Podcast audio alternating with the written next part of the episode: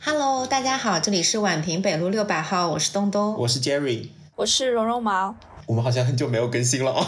呃，两周了，我的错，我的错，因为我最近太忙了，我在忙呃我自己的论文，然后实在是就是没有过多的精力再去创作了，我的那个情绪已经不够用了。没，当然了，就是东东在忙的这段时间，我们也没有闲着，就是也在继续想找一些更有趣的话题跟大家分享。嗯，那我们今天这期分享的话题是关于医疗剧。对，其实国内有很多的医疗剧，就是我记得我以前还没有读医的时候，就小时候看那个美剧，那个实习医生格雷，嗯，然后还有一些港剧，什么 Uncle 三十六小时啊，什么之类的，医者仁心什么，对，医者仁心什么，我就觉得哇靠，医生真是太酷了。然后后来学了医之后，就再去看内地的很多医疗剧，特别是我们自己下了临床之后再去看一些医疗剧，就觉得。太扯了，就是太不真实。这个我们后面会详细展开。如果说是医疗剧的话，其实我看的挺多，会比较好奇医生这个职业，而且因为医生这个职业通常跟一些生死挂钩啊之类等等，所以常常会对这样的一个职业以及他们的环境感到好奇。然后我自己也看过很多的医疗剧，各个国家都有看。你如果说到了冬天的话，我可能会重新再去看韩国的那个《机智的医生生活》。嗯。像我的话，我是其实我最最早看的是，嗯，实习生格雷，我没有全部看完，我只看了几集。对，因为它太多了。它太长了，实在是。然后，但是我很爱看的是那个豪斯医生，嗯，因为他的病例都比较稀奇古怪，而且那个剧情虽然有点像肥皂剧，但是又最后又给你欧亨利式的结尾那种感觉。然后还有一个就是良医嘛，就是有讲那个阿斯伯格综合症的一个呃男生，他进进到医院里面做医生，就通各种。抢救啊，一些特殊的办法，他去识识别出来病人的疾病，然后还有一个就是美剧的一个叫《急诊室》，嗯，他们他那这个也拍的很。跌宕人心的感觉。然后日剧的话，我会就是很早很早就看的《白色巨塔》，就是 就台剧好像也有一个对对，就最经典的嘛。嗯。然后国内的话，说我看了比较感动的，就是一个就是《人间世》，就国内的纪录片，我觉得拍的蛮催泪的。然后还有一个儿科医生，儿科医生的那个纪录片，最近深圳卫视上的，前段时间就是国内的，我觉得关于医疗的纪录片普遍都拍的水平很高。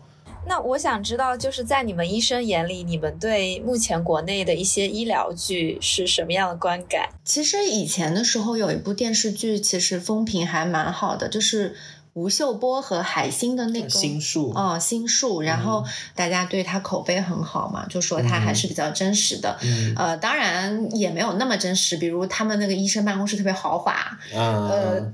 就其实真正的一些医生办公室都很破破烂烂，然后大家也没有固定的工位的，就是你有哪里有空就往哪里怼的那种嘛。但是当时他那里面的一些案例还是呃挺真实的，比较真实的。然后可能估计是取材于真实的故事。对，然后也剖析了很多人性。嗯，但是他肯定对于医生的生活是有一定的美化的，包括医生的收入这块。我们国内医疗剧的普遍的一个问题是，我就觉得每个人的白大褂都干干净净，而且是正肩收腰的。对。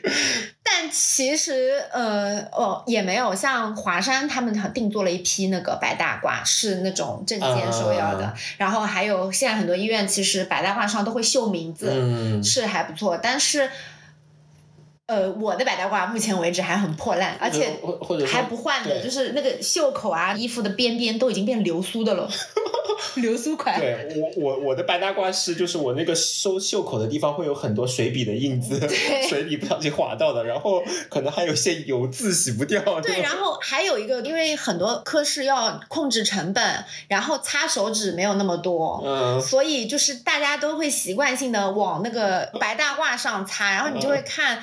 白大褂就是腰部，还有腰部那个地方，就是有很多黄渍。洗完手往腰上一擦的那种。嗯，我看了很多的剧，他们都很爱拍神经外科。对，其实就像那个卷福演的那个角色，他不是也是神奇博士？神奇啊，对对对对，神奇博士，他不是也是神经外科医生吗？就为什么会大家都很爱拍神外？是因为神外其实是整个。外科系统里面，我觉得是金字塔端的那个科室了，因为它的手术最难。对，神经外科的手术最精细、最难，时间最长，对，最复杂。然后整个其实神经外科的医生自己都很。有一带一点的那个怎么讲，有一点鄙视链的感觉，就跟科室之间其实稍微有一点鄙视链。神经外科是站在鄙视链的顶端的那那一类，所以不同的科室医生出去，可能神经外科他就会更加昂首挺胸一点，而且加上神外的病人本身他的病情就更凶险、更复杂，然后很是很有看点。而且考神外的一般成绩都要非常好。对，而且要体力好。对，一站可能站八九个小时。对对对，然后所以省外的故事可能会比较多吧。因为好拍嘛，就可能来一个病人，就是什么看上去特别没什么的，然后一查，哎，特别凶险，然后立马所有人扑过去抢救啊，怎么怎么样，就是吧对他病例很复杂，就是很好拍。对，你说像我们针灸科有什么好拍？腰椎间盘突出过来看病，你这这是不是没什么好拍的？没什么戏剧冲突感。但通常我看，就包括我之前看综艺也会有嘛，他们基本上都是会有这样的一个配置。还有一个，我觉得在人身上的配。配置就是一定会有一个主角，他是天才，他是天才医生，所以他会莽莽撞撞的，然后他会跟周围的人起冲突，但是他做手术又特别厉害。但事实上，其实，在医院里，天才还是会很少的吧？我觉得没有什么是天才，医院里面主要是靠勤奋。对，就我记得以前就是我们有一个老师有讲过，他说学医其实不难，但是学医很苦。嗯，就是你，嗯。你靠后天的努力，就是是可以捕捉的，就是可能有些人，呃，外科医生的话，一定会有人是天分特别高的，能动手能力特别强啊什么的，嗯，就是好像别人学很久的他学不会，但是如果你再天才，但是你不努力的话，其实开也是开不好的，因为这个也是要靠量来累积他的技术的嘛。对对对。而且天才很容易闯祸哎，如果是在医院里面，但凡有一点什么医疗纠纷，他就会很麻烦。对，而且但凡你有一件事情惹上麻烦了，你很可能后面你就没有机会。对，然后晋升啊，或者是。呃，任何的人才培养的项目就会把你撇出去，对，所以你就可能止步于此了，就是止步于一个工匠。我觉得在内地的整个大环境下，大家还是以守规矩为前提的。嗯嗯，就是那些呃天才，就是拯救患者什么于危难啊，然后获得了很多体制的优待什么的，只存在在电视剧里面。嗯。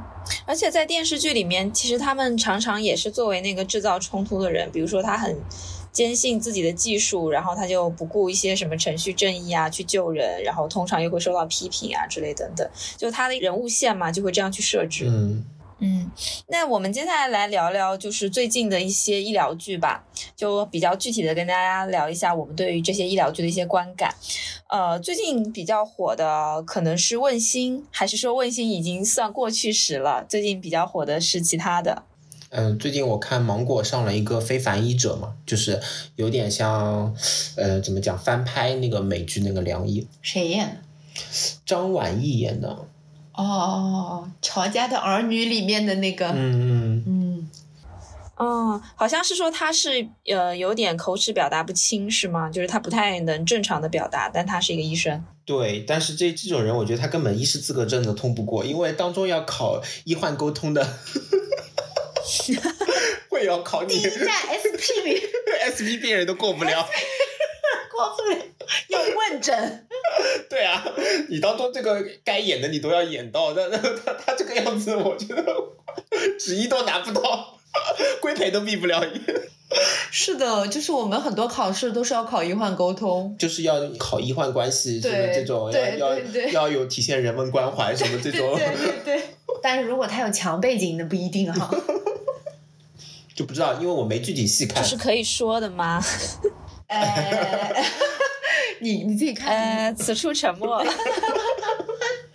啊，那我们接下来就讲一讲，剧我们看了，大家觉得有什么可取的之处跟吐槽的一些地方吧。首先，先讲讲《问心》好了，你们觉得大方向上有没有什么拍的比较好的一些地方？呃，我印象比较深刻的是赵又廷演的那个医生，呃，当时被一个病人打了，也是一个无理取闹的一个病人打了，然后他们主任为了。就是平息这件事情，就是他是让赵又廷演的那个医生去跟病人道歉。嗯，所以当时就特别委屈嘛，就是赵又廷演的那个医生，他被打了之后，他还要为了顾全大局，为了不让那个病人再投诉到，比如说一二三四五之类的哈，然后就让他去道歉，然后赵又廷演那个医生去道歉了。啊，是不是 演到你心里去了？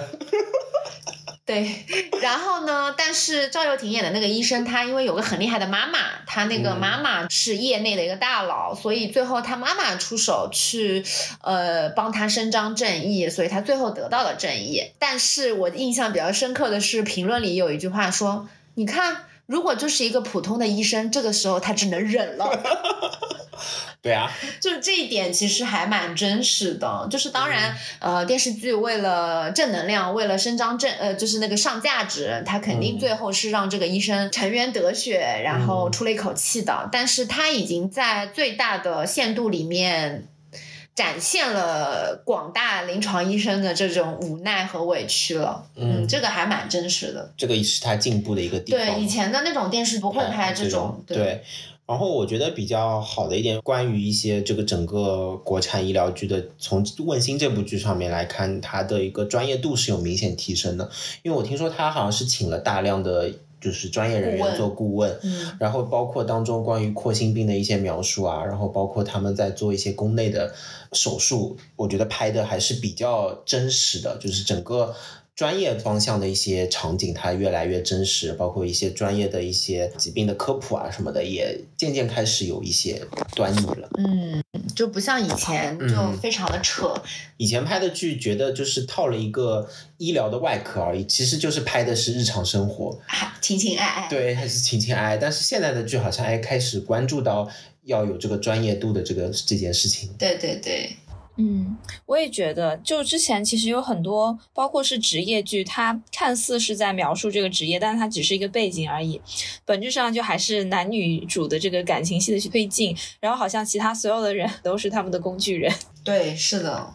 对，所以就是为什么我不爱看国内的，不管是医疗剧还有别的剧也好，就是爱情的。戏份占太多了，最哎最近不是那个新闻女王里面，就是那个那些女的，就是只搞事业，然后那个 骂人都是骂什么找个男人嫁了吧，港剧，对对对。然后，但是问心里面它也是有感情戏份，但没有那么重，因为没有感情戏份的话，可能大家就不要看，就是不是医生的就不要看。或者说他可能想照顾大众的一，毕竟帅哥美女放在那里，好像又是单身，然后谈个恋爱不太现实哈。事实是，长得帅的男医生很早很早就已经被定掉了，他们根本就很难是在进入市场流通。对对对，他们很难就是是单身的状态，除非他是 gay，或者是他可能离过婚了，或者是他有什么暗疾。他就算离过婚了，也是很快就会被啊又 catch，对的。就不太会存在什么有一个呃，就像他那个电视里面的一个主任医师，然后又年轻又帅，然后业务水平又好，然后他还单身，基本不太可能。以前有过一个地狱笑话，就说一个男医生会有四段婚姻，第一段是他的同学。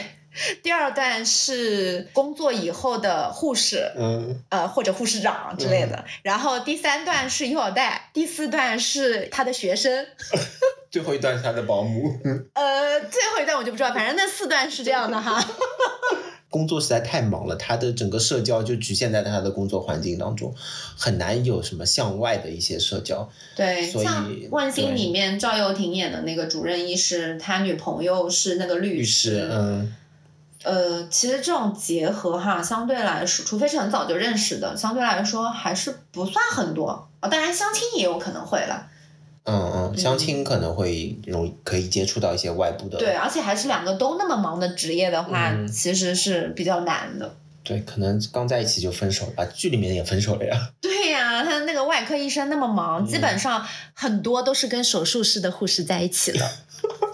或者说夜班搭班的护士，对，一一天天在一起嘛。对，抬头不见低头见，可以讲吗？对对对。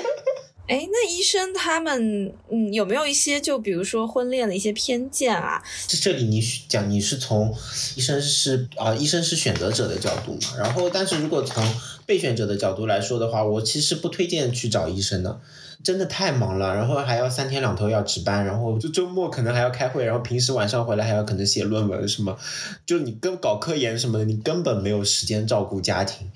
就我觉得医生是个很，就是对家庭来说是个很不公平的职业，还有收入也不高。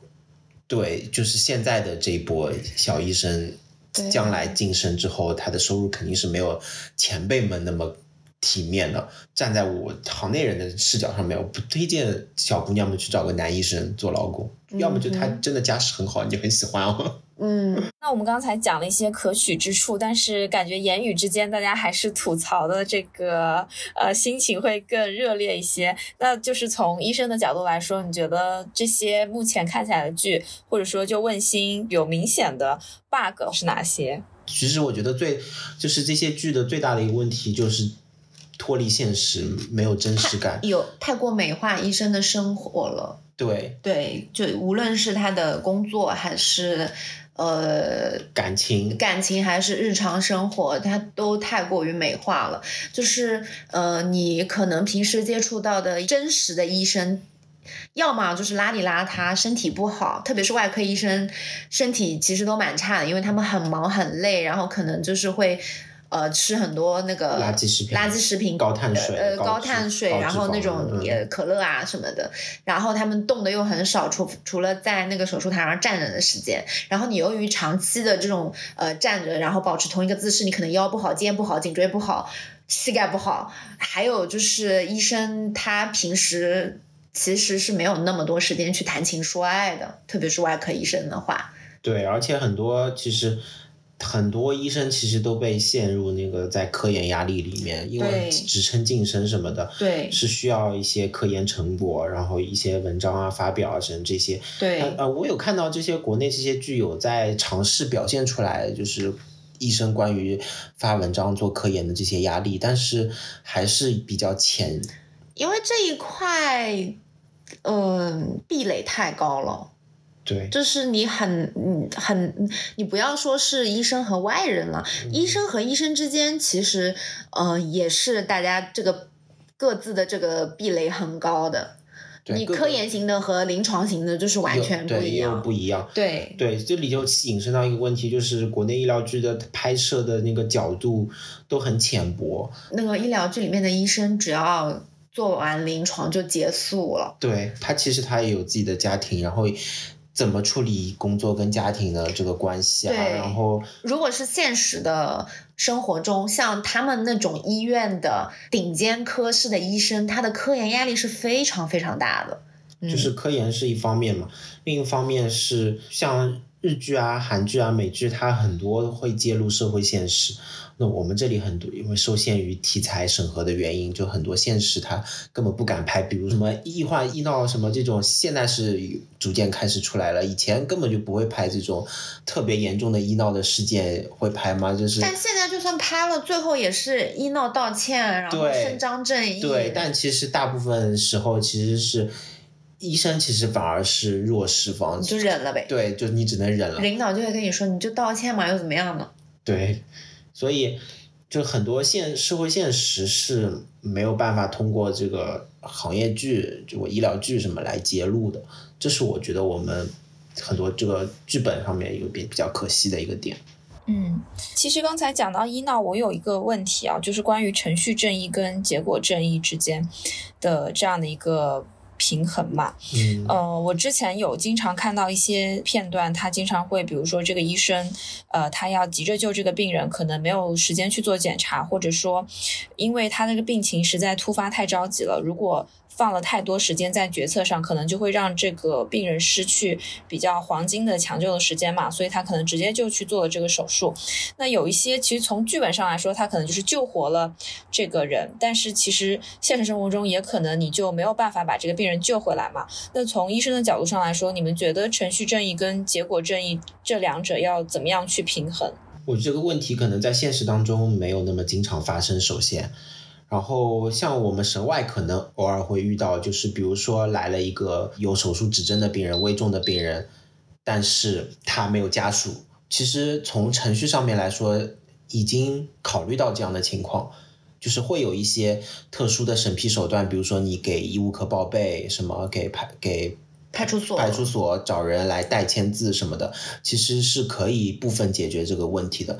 所以，其实从现实的角层面来说的话，呃，我们还是会以程序正义为主。毕竟现在的这个医疗环境不是特别理想，会保护自己不受将来可能会受到可能一些。因因为如果出了什么事情的话，哈，就是很有可能你的职业生涯就此。对，终结了。对，所以大家不一般不太会去冒险做什么事情，都会。对对对。就算是真的很危重的情况，也会先至少要跟把流程走完。呃，也不说走完，你至少要报备，跟主任报备，对，留下证据，留下你当时不得不这么做的一个理由或者一个一些材料，然后以便将来如果万一有什么矛盾或者冲突的时候，我们有有一些东西可以证明自己。对，因为很有可能他送来的时候没有家属。然后后面会突然冒出家属来跟你理赔，跟你闹，这样的案例非常多的。嗯。所以，我理解，其实程序流程某种程度上也是在保护医生嘛。对。因为如果我们毫无章法，或者说不按程序办事儿，最后结果不如意的情况之下，你很难去剥离这个程序错误对这个结果造成的影响的。而且，我个人理解啊，对医生来说，可能你一百个人里面，你救活九十九个人，大家也不太会去赞叹，你会觉得这就是你应该做的。但你往往可能就因为。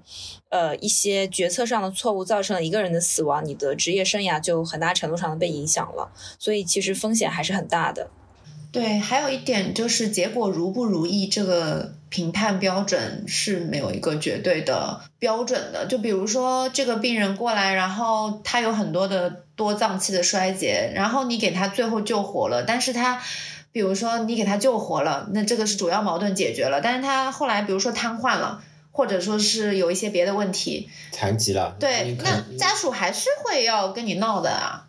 也不一定会闹吧，就说你只能当时你觉得你做了最好的决策，后来看你不一定对这个人真的好，就是这个东西是怎么讲？评判标准千人千面对的，对对对，是相对的。所以结果如不如意，这个很难评价，就是我们只能保证在呃尽可能的规范的前提下去做一些事情。对，而且毕竟你的职业生涯是非常重要的，是符合医疗规范的情况下，我们做了最好的决策给到你。对，嗯，那刚才我们其实也吐槽了很多。关于目前国内这些具体的一些问题嘛，从专业的你们的视角来看，可能有哪一些地方是可以改进的？我觉得我想谈两个点吧，就是第一个就是我有一段时间很爱看日剧的一个点，是因为他会拍很多生活当中的一些小小确幸、小温暖的一些事情，一些很感动的小瞬间。它不是像国内很爱拍那种特别宏大的叙事、特别冲突的故事，然后来体现人物的一些。情感或者他的一些品格，但是日剧他会就拍的很小很琐碎，但是我觉得我们普通的人生活就是鸡零狗碎堆砌起来的。我之前抖音上面很喜欢看一对医生的小夫妻，他们就讲他日常生活啊，早上做早饭，然后送他老婆上班，然后他会跟就是他们俩他们俩夫妻都是医生嘛，然后他会跟。呃，有些病人关系很好，他也会跟病人一起拍视频，然后那个病人会买菜回来的路上顺便去看看他什么的，打个招呼什么的，就是这些小瞬间什么的，我觉得从来没有在国内的这些医疗剧当中看到过，但是这些又是很温暖人心的地方，这个是我们国内可能比较缺乏的一个地方。另外一个就是专业度的问题，就像实习医生格雷，他这部剧里面，呃，包括美剧啊，他我我了解到他们其实对医疗剧的审核非常严格。就是你不能不允许有任何的医疗的错误，就是说不符合医疗常识或者医疗规范的一些细节出现。就像一呃实习生格雷有一对母女，她女儿好像不行了，然后她妈妈就是因为看了实习生格雷，她才掌握了那个呃。就是人工呼吸跟那个胸外按压的那个方法，然后把他对把他女儿救活了。然后这个是其实是一个非常好的点，就是就医疗剧是一个医疗科普很好的手段，但是我们其实这方面没有把它好好利用起来。我们的科普医学的科普其实还是严重不足的，所以我觉得将来的就是整个医疗剧的专业度，包括医疗科普的这部分内容，我觉得可以适当的把它的篇幅加大，把它专业度加深，疾病可以更广。这里是我觉得我们可以拓展的一个或者进步的一个地方吧。嗯。我觉得我理解好的医疗剧或者说职业剧，其实是应该提供一种比较真实的对我们日常问题的一种解释。就是，嗯，它提供的这个，比如说表现的形式不一定是正向的，就一定要是很正能量或者很宏大的叙事，但它一定要是对我们的日常生活是有很真切的关注的，而不是用很假大空或者说很高很上价值的东西把这个东西铺满。但其实。对于我们普通人的生活来说，它没有抓的那么深，抓那么紧。我觉得这个还是医疗剧或者说职业剧要去关注的一个方向。嗯，而且如果你太过于脱离现实之后，呃，对于很多观众的影响就是会加深。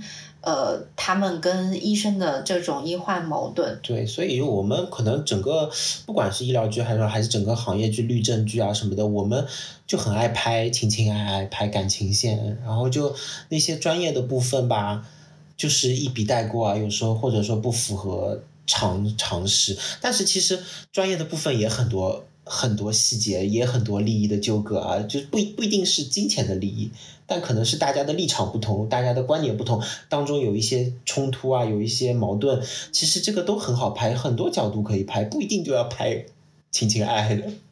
嗯。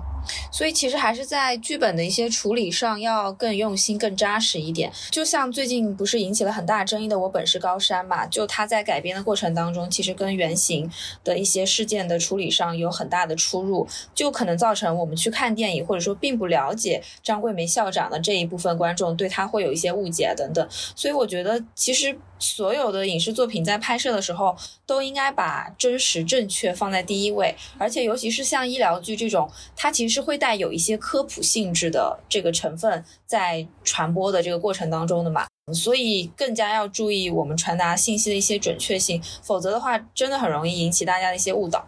对，就是我本是高山这个真的是我我我没有去看那个电影，但是我看了很多网上的恶评如潮，就是。没有还原整个人物的这个现实故事。我好像看新闻说，张桂梅看了首映之后采访他不说话，拒绝发言。嗯，好，那今天其实我们就从医生的视角以及我一个门外汉的视角来再跟大家讨论一下我们对于现在国内一些医疗剧的一些看法。当然了，其实我们这些想法也只是我们一家之言，仅代表我们的个人的一些观点。然后希望大家可以去理性的讨论，开心的追剧。如果之后有任何想了解的话题，可以。进我们的粉丝群和我们多多讨论，也可以在本期节目下方跟我们留言互动。感谢大家收听，我们下期再见，拜拜，拜拜，拜拜。